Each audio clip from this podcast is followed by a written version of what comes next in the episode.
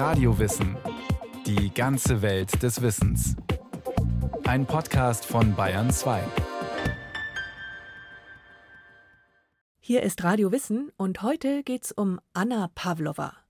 Sie war der beste sterbende Schwan aller Zeiten. Die legendäre Ballerina ging als erste Tänzerin auf Welttournee. Sie begeisterte mit ihren Auftritten in den USA, Mexiko, Indien und Neuseeland. Eine Sendung von Julia Smilger.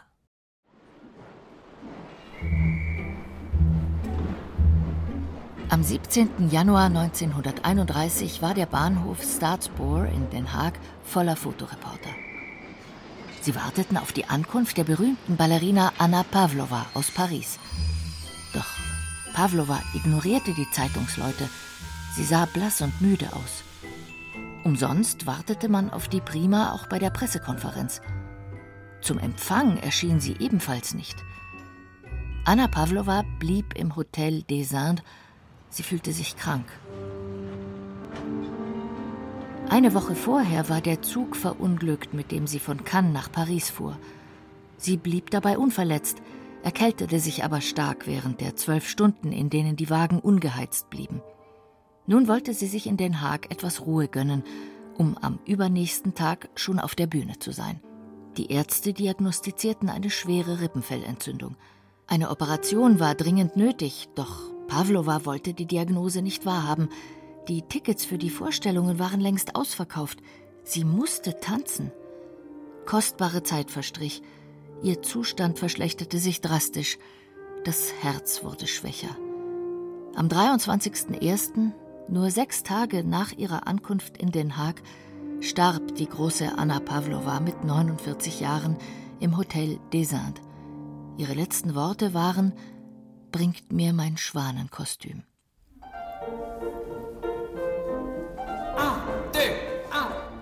1905 entwarf der Choreograf Michail Fokin das Tanzsolo des sterbenden Schwans für Anna Pavlova.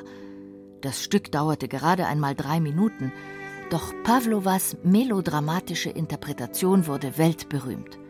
Von nun an ging ihr Name um die Welt. Dabei ahnte zu Beginn ihrer Ausbildung zur Tänzerin niemand, dass aus dem hässlichen Entchen einst der schönste Schwan aller Zeiten werden sollte. Besenstiel war Pavlovas Spitzname in der St. Petersburger Kaiserlichen Ballettschule. Sie war ein sehr kränkliches und sehr dünnes Kind. Es gibt ein Klassenfoto, da ist Anna Pavlova etwa zehn Jahre alt da ist sie wirklich das dünnste Mädchen. Man darf nicht vergessen, zu dünn zu sein war Ende des 19. Jahrhunderts ein Krankheitszeichen. Und Ballett ist eine Kunst, die Gesundheit und sehr viel Kraft erfordert. Der ehemalige Solist des Bolschoi-Theaters Nikolai Ziskaridze ist heute Rektor dieser ehemaligen kaiserlichen Ballettschule. Sie befindet sich immer noch am gleichen Platz in St. Petersburg, nur heißt sie heute Akademie des russischen Balletts namens Vaganova. Berühmte Absolventen sind neben Anna Pavlova Rudolf Nureyev und Michail Baryschnikow. Im Jahr 1891, mit zehn Jahren, bestand Anna Pavlova die Aufnahmeprüfungen an dieser Ballettschule. Obwohl nicht alle Tanzlehrer von der neuen Schülerin begeistert waren. Anna первая Sie war die erste Ballerina in unserem ästhetischen Sinne. Sehr schlank, mit hohem Fußspann, langen Beinen und dünnen Knöcheln. Den Prüfern schien das als Nachteil, auf solchen Spaghetti-Beinen kann man ja nicht tanzen. Aber die Zeit änderte sich damals. Es begann die Epoche des Jugendstils und Pavlovas Zartheit passte ideal dazu. Man kann sie nicht als klassische Schönheit bezeichnen, doch ihr Gesicht hatte das gewisse Etwas.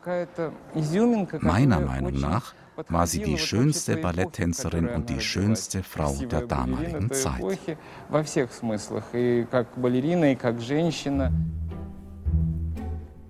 Anna Pavlova wurde am 12. Februar 1881 in St. Petersburg geboren. Ihre Eltern waren eine Wäscherin und ein Soldat. So erzählt es Anna Pavlova in ihren Erinnerungen. Meine früheste Erinnerung ist ein kleines Häuschen in St. Petersburg wo ich zusammen mit meiner Mutter wohnte. Ich war das einzige Kind, mein Vater starb, als ich zwei Jahre alt war. Wir waren sehr, sehr arm. Aber meine Mutter schaffte es trotzdem, mich mit Geschenken zu überraschen. Einmal, als ich acht Jahre alt war, nahm sie mich mit ins Mariinski-Theater. Sie sagte, dass wir das Ballett Dornröschen sehen würden. Das Märchen, das sie mir schon so oft erzählt hatte. Als der Vorhang sich hob und ein goldener Palastsaal erschien, öffnete sich mir eine wunderbare, noch fremde Welt. Im zweiten Akt tanzten Mädchen und Jungen einen wunderbaren Walzer. Würdest du auch so tanzen wollen? fragte mich meine Mutter. Nein, nicht so, antwortete ich. Ich will tanzen wie diese Dame, die das Dornröschen spielt. Und einst werde ich auch so tanzen. Hier in diesem Theater. Meine Mutter nannte mich ein Dummchen und ahnte nicht, dass ich an dem Abend meine Berufung gefunden hatte. Nicht alles stimmt in diesen Erinnerungen. Das haben Pavlovas Biografen dank Archivrecherchen herausgefunden. Aus einem Dokument folgt, dass ihr Vater nicht früh verstarb, sondern mindestens bis Anna Pavlova 18 war, lebte. Das kleine Häuschen war in Wirklichkeit ein geräumiges, dreistöckiges Haus in Ligowo, einem noblen Vorort von St. Petersburg. Auch war Anna Pawlowas Mutter, Lubow Pawlowa, keine arme Wäscherin, sondern Besitzerin einer eigenen Wäscherei mit Angestellten. Sie hatte bis 1880 als Zimmermädchen bei der Familie Poljakow, damals sehr vermögenden jüdischen Eisenbahnmagnaten, gearbeitet. Ein halbes Jahr vor Annas Geburt war ihre Mutter plötzlich entlassen worden. Es gibt Hinweise, dass sie vom Hausherrn Lazar Poljakow schwanger wurde und, um einen Skandal zu verhindern, reichlich entschädigt worden war, was ihr den Kauf des Wohnhauses und der Wäscherei ermöglicht haben soll. Und das sollte nicht ihr einziges Geheimnis gewesen sein. Das andere ist mit der Liebe ihres Lebens, Victor d'André, verbunden. Ob die beiden je verheiratet waren oder nicht, dieses Rätsel nahm Pavlova mit ins Grab. Ich möchte die Frage beantworten, die man mir oft stellt. Warum heirate ich nicht? Die Antwort ist einfach. Die wahre Künstlerin lebt wie eine Nonne, hat kein Recht, ein Leben zu wollen, wie es die meisten Frauen führen. Sie soll nicht Haushalt führen und Kinder großziehen, sie kann nicht das ruhige Eheglück genießen. Schauspieler müssen alles über die Liebe wissen, die sie allabendlich auf der Bühne spielen, ohne sie jemals erlebt zu haben. Mein Leben ist anders. Ein und dasselbe Ziel unermüdlich verfolgen. Darin wurzelt das Erfolgsgeheimnis. Aber was ist Erfolg?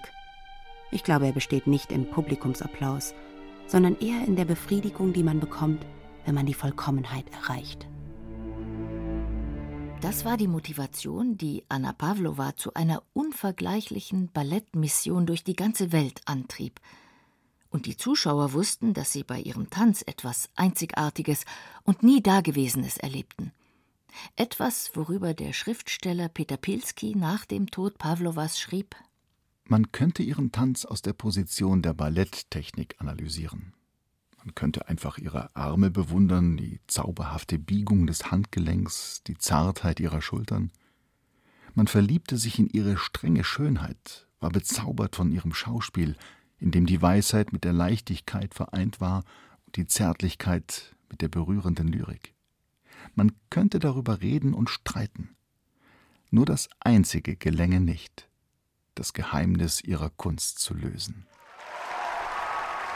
1899, mit 18, war Anna Pawlowa bereits Solistin am kaiserlichen Mariinski-Theater. Sie begeisterte als Giselle, sie schwebte über die Bühne, als wäre sie schwerelos. Ihre Mimik ließ die Zuschauer glauben, dass Giselle tatsächlich wahnsinnig von der Liebe wurde. Bei der Premiere des Balletts Giselle saß im Saal Victor d'André, ein Petersburger Adeliger französischer Abstammung, von Beruf Bergbauingenieur und Beamter des Kaiserlichen Senats der obersten Justiz- und Verwaltungsbehörde. Sofort war der Ballettliebhaber von Anna Pawlowa fasziniert. Sie wurde seine Mätresse. Damals nicht außergewöhnlich. Jede Ballettprima stand unter den Fittichen irgendwelcher reicher Gönner, die sie unterhielten und beschenkten. D'André mietete für Pavlova eine prachtvoll ausgestattete Wohnung im Zentrum St. Petersburg und ließ dort sogar einen Tanzsaal einbauen. In diesem mondänen Liebesnest wartete Anna Pavlova oft tagelang auf D'André und wusste nie, wann er sie besuchen würde. Statt ihren reichen Liebhaber, wie andere Tänzerinnen es taten, nüchtern auszunehmen, verliebte sich Pavlova in Victor d'André und träumte davon, seine Frau zu werden. Doch d'André, ein Regierungsbeamter, war nicht bereit, Anna in seine Familie einzuführen. Sie war eine vom Theater. Solche Menschen genossen in der damaligen Gesellschaft kein Ansehen. Was ist eine Schauspielerin? Eine Mätresse? Ein Pechvogel? Eine Leibeigene? Ich kämpfte anfangs noch, dann begann ich mein Leben zu verprassen. Trost fand Anna Pavlova in der Arbeit. 1905 entwarf der berühmte russische Choreograf Michail Fokin eigens für sie ein Tanzsolo, den sterbenden Schwan, zur Musik von Camille Saint-Saëns aus Karneval der Tiere. Diesen Auftritt Anna Pavlovas beschrieb der Ballettkritiker Andrei Levinson. Die Schwanenprinzessin Anna Pavlova kreist langsam träumerisch auf den Zehenspitzen. Die Arme hält sie gekreuzt vor ihrer Federtunika. So gleitet sie in die Bühnentiefe zu einem imaginären Horizont. Bereit zum Fliegen, öffnet sie die Arme, streckt sich in einer grandiosen Attitüde, doch sofort beugt sie sich schmerzlich, die Arme in einer Schutzgeste an den Körper gepresst, voller Angst.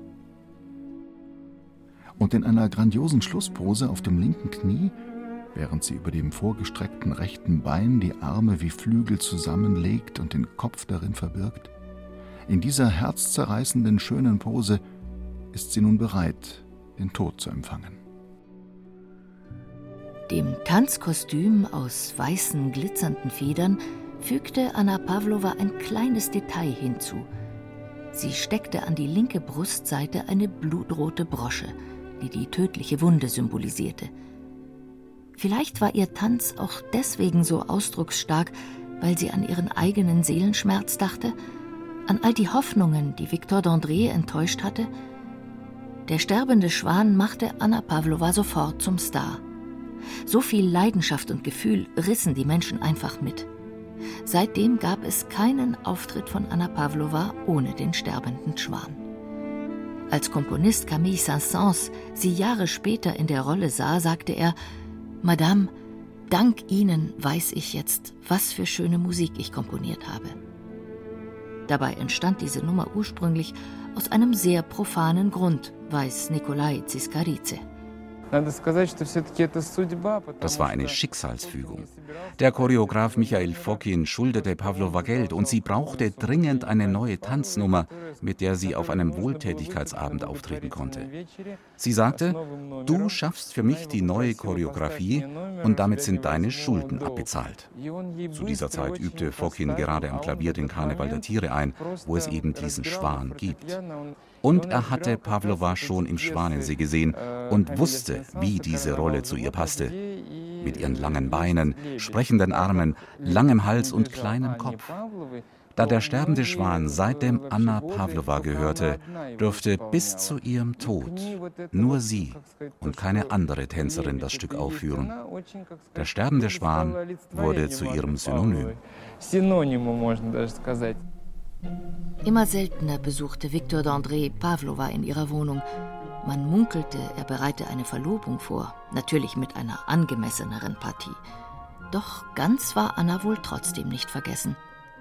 1909 machte er seine 28-jährige Geliebte mit seinem Freund Sergei Diaghilev bekannt, einem Kunstkritiker und Impresario, der in Paris gerade seine nächsten Saison Russe vorbereitete.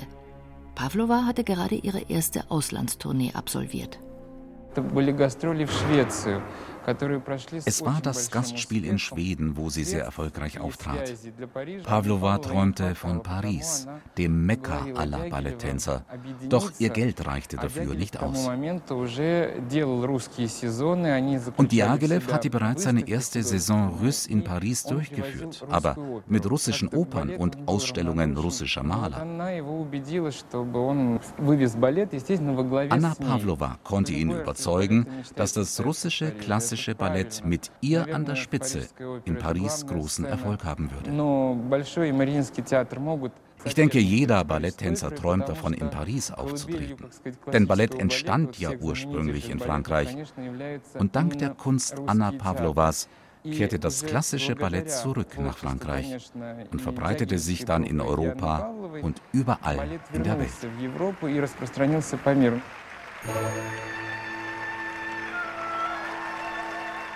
Die Erscheinung Pavlovas in Paris machte Furore. Nicht anders war es in London. Wenn sie mit ihrem Partner die Bacchanale tanzte, beide nur knapp bekleidet, mit ihren erotischen Tanzbewegungen, da tobte das Publikum. Besonders zart beseitete Londoner Damen fielen in Ohnmacht.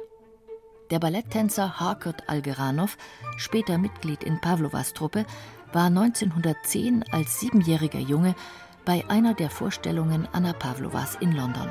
An dem Abend, als ich sie sah, gab es 17 Tanznummern.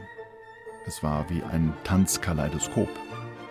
Diese Vielfalt demonstrierte die unbegrenzten Möglichkeiten Pavlovas. Sie wechselte mühelos von der quälenden, tödlichen Sehnsucht des Schwans zu der Zwanglosigkeit der Bacchanale, von der barbarischen Pracht des assyrischen Tanzes zur zurückhaltenden Eleganz des Rondinos. Überall in London sprach man nur von Pavlova. Die Tanzlehrer schickten ihre Helfer ins Ausland, um russische Tänze zu studieren. Kleine Mädchen versuchten den Spitzentanz, in der Mode herrschte der Stil à la Russe. Trotz des grandiosen Erfolgs verließ Anna 1911 die Truppe. Zusammen mit ihrem Partner Michail Mordkin unterschrieb sie ein zweifelhaftes Engagement. Sie tanzten in der Londoner Music Hall zwischen den Zirkusnummern mit dressierten Pudeln und Zaubereien. Pavlova trat sogar in Cafés auf für schwindelerregende Honorare. Bald gründete sie ihre eigene Balletttruppe, Sie arbeitete wie eine Besessene, lehnte kein noch so fragwürdiges Angebot ab. Beim Empfang einer reichen Amerikanerin etwa stieg Anna Pavlova nur knapp bekleidet aus einem riesigen Rosenkorb zur Begeisterung des Publikums und erhielt dafür 500 Dollar, ein Vermögen damals. Wofür brauchte sie so viel Geld? Zwei Jahre zuvor war in St. Petersburg ihr Liebhaber Viktor Dandré inhaftiert worden. Beim Bau einer neuen Brücke in St. Petersburg habe er Staatsgelder veruntreut, hieß es. Nun drohte ihm eine jahrelange Haft, sollte er die Strafe von 36.000 Rubel nicht bezahlen. Und Anna half. 1912 reiste sie nach St. Petersburg und kaufte Viktor Dandré frei. Etwas später floh er zu Pavlova nach London – illegal, unter einem falschen Namen. Nach Russland sollten die beiden nie zurückkehren. Einen Heiratsantrag d'Andrés schlug sie nun aus. Pavlova war mittlerweile so berühmt, dass sie keine Madame d'André sein wollte. Aber ihr Liebhaber blieb und wurde ihr Manager. Er organisierte seitdem die Tourneen der Balletttruppe Anna Pavlova, war zuständig für Finanzen, Transport, Kostüme, Bühnenbilder. Auch dank seines Organisationstalents erfuhr bald die ganze Welt von der unvergleichlichen Pavlova. Er fotografierte Pavlova in allen möglichen Ländern, schickte die Fotos an die Zeitungen, damit so viele Artikel wie möglich über sie erschienen, die sie wichtig machten. Und das diente letztendlich ihrer Bekanntheit.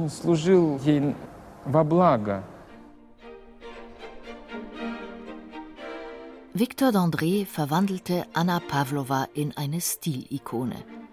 Es gab Pralinen Anna Pavlova, Eau de Parfum Pavlova, eine Seife.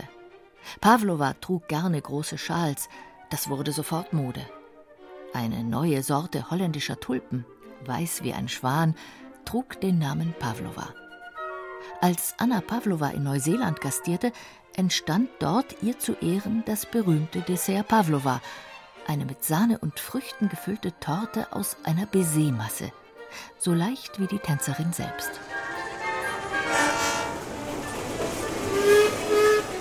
Über 300.000 Meilen Reisen und nahezu 4000 Vorstellungen nannte ihr Dirigent Theodor Stier allein für die Zeit von 1910 bis 1925. Jährlich verbrauchte sie 2000 Paar Tanzschuhe. Pavlova und ihre Truppe waren ständig unterwegs.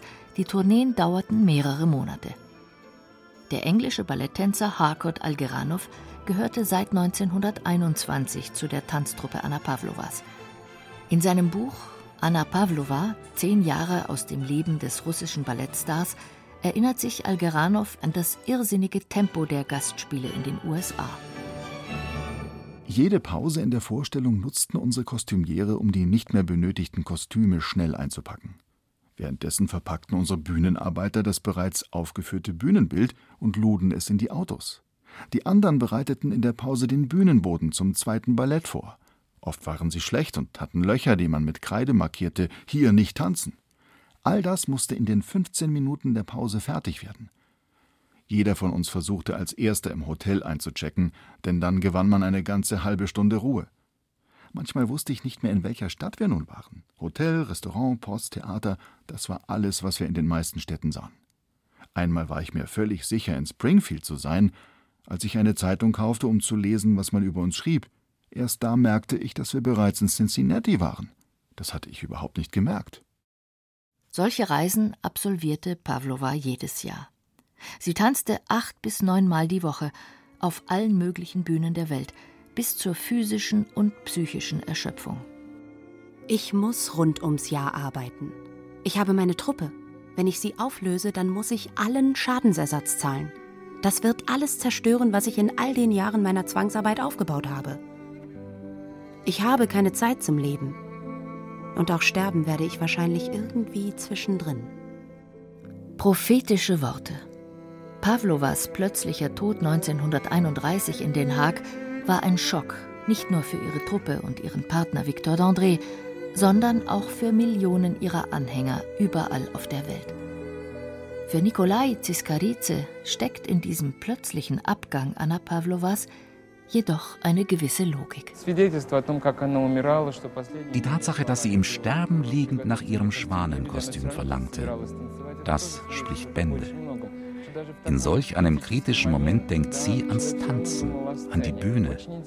Victor d'André schreibt in seinen Erinnerungen, obwohl sie schon fast 50 Jahre alt war, wagte niemand ihr gegenüber auch nur anzudeuten, dass sie irgendwann einmal die Bühne würde verlassen müssen. Sie konnte sich ihr Leben ohne Tanzen nicht vorstellen.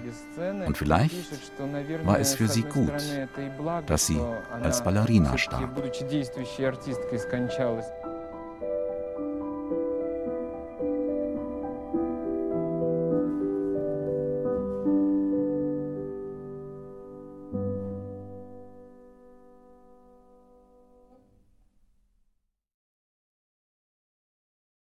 Das war Radio Wissen, ein Podcast von Bayern 2. Autorin dieser Folge Julia Smilga. Regie führte Eva Demmelhuber. Es sprachen Irina Wanka, Mona Wojacek-Koper, Jerzy May und Michael Atzinger. Technik Roland Böhm. Redaktion Andrea Breu. Wenn Sie keine Folge mehr verpassen wollen, abonnieren Sie Radio Wissen unter bayern2.de slash podcast und überall, wo es Podcasts gibt.